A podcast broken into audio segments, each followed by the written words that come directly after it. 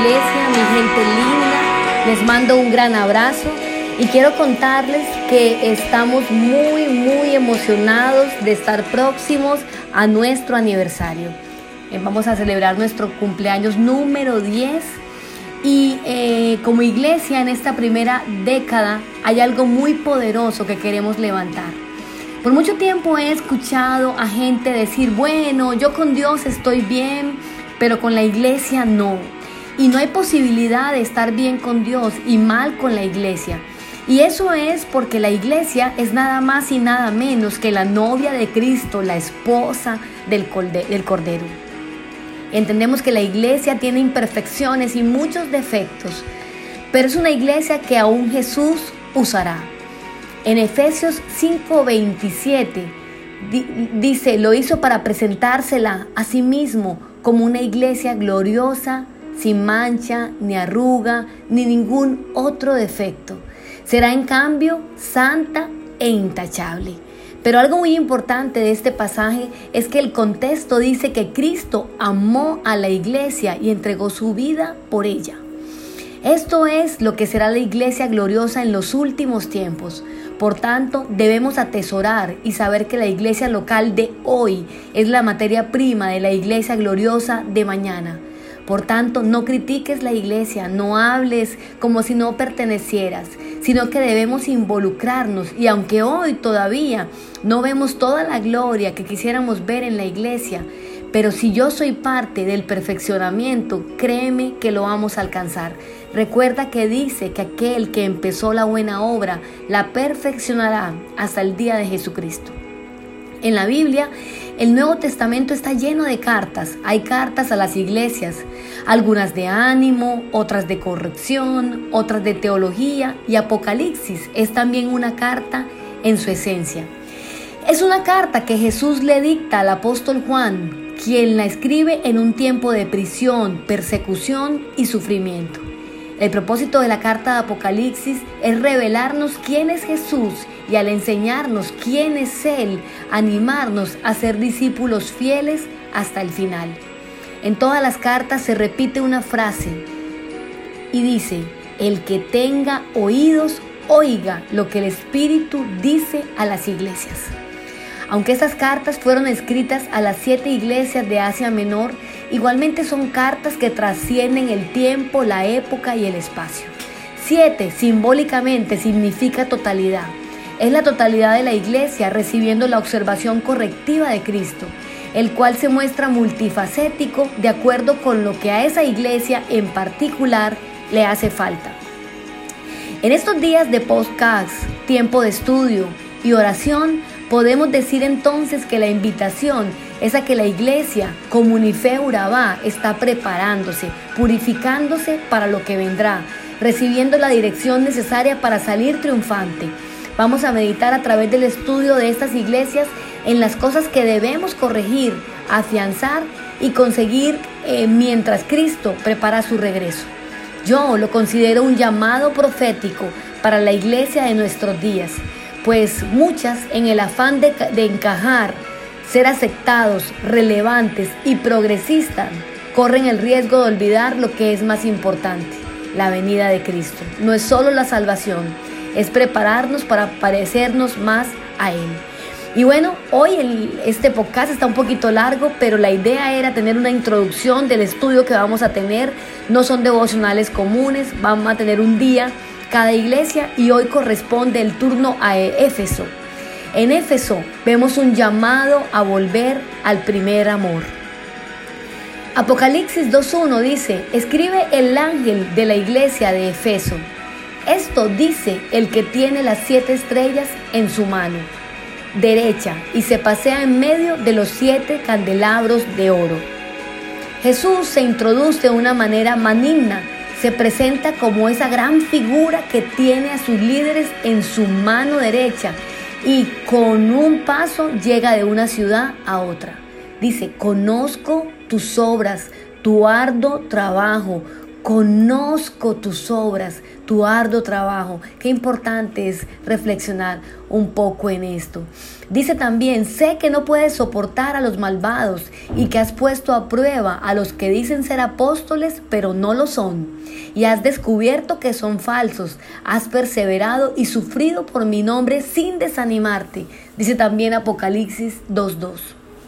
Jesús les celebra que es una iglesia muy trabajadora, una iglesia efectiva, con buenos fundamentos doctrinales, que evangeliza y que ha soportado a los malvados. Era una iglesia que traía la armadura de Dios bien puesta. Eran cristianos que resistían a la presión de la adoración a la diosa Artemisa, resistían a la adoración a Domiciano y también resistían a las prácticas de los nicolaitas. Actualmente, Vivimos en un tiempo donde estamos bajo presión, pero si hay algo que podemos aprender de la iglesia en Efeso es que ellos resistieron y sufrieron por Jesús sin desanimarse. Apocalipsis 2 del 4 al 5 dice, sin embargo, tengo en tu contra que has abandonado tu primer amor. Recuerda de dónde has caído, arrepiéntete y vuelve a practicar las obras que hacías al principio. Si no te arrepientes, iré y quitaré de su lugar tu candelabro. Pregunta, ¿por qué perdió el primer amor y la iglesia de Efeso? El texto no lo dice, pero puede estar inferido en él mismo. Tanto enfocarse en el duro trabajo y en las obras se volvió activista pero fría. Cuando lo que hacemos es más importante que por quién lo hacemos, estamos ante el peligro de haber perdido el primer amor cuando no podemos frenar lo que hacemos para escuchar a otro, para darle tiempo y atención.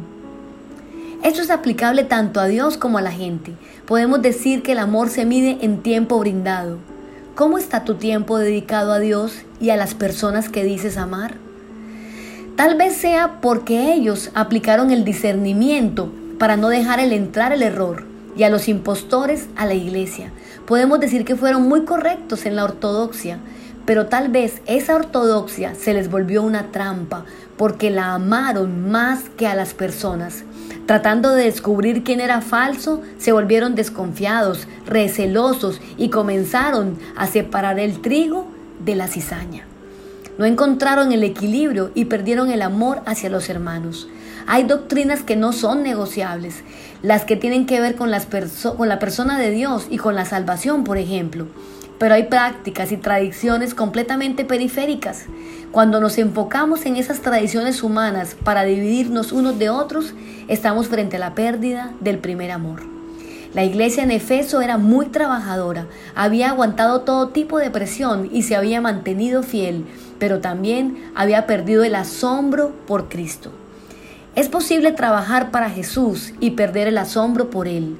Es posible hacer las cosas por obligación y no por amor. Creer en Jesús sin amar como Jesús cancela nuestra influencia. No podemos decir que creemos en el amor de Jesús y no ponerlo en práctica. La, la, solución que Jesús nos da es arrepentirnos y volver a hacer las obras primeras. Las obras que hacíamos en el principio, la que teníamos como prioridad. Porque sabes algo, nuestras prioridades determinan a quien amamos. Aunque podemos ser cristianos que hacemos cosas buenas, si nuestras prioridades no están en el lugar correcto, nuestro amor no se va a encender por Jesús.